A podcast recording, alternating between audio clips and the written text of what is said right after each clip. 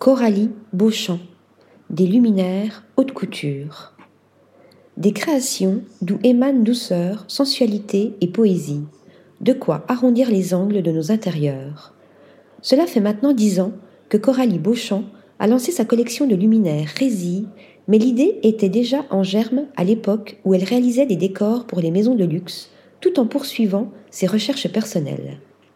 Il lui a fallu des années d'expérimentation pour que le mariage d'un tissu en fibre de verre et de la résine donne naissance au matériau composite tant désiré, devant répondre à des contraintes d'épaisseur, de souplesse, de translucidité et de résistance. La designer perfectionne ce procédé, pointu et innovant, à chaque nouvelle pièce inspirée par son œil créatif, curieux de tout. Une ligne directrice se dégage.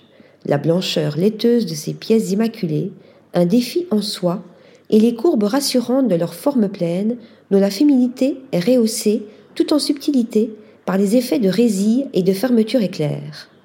Un clin d'œil couture hérité du monde de la mode pour lequel elle a longtemps travaillé.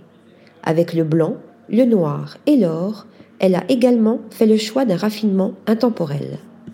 L'exigence de la perfection est son maître mot, tant pour les formes que pour les matériaux.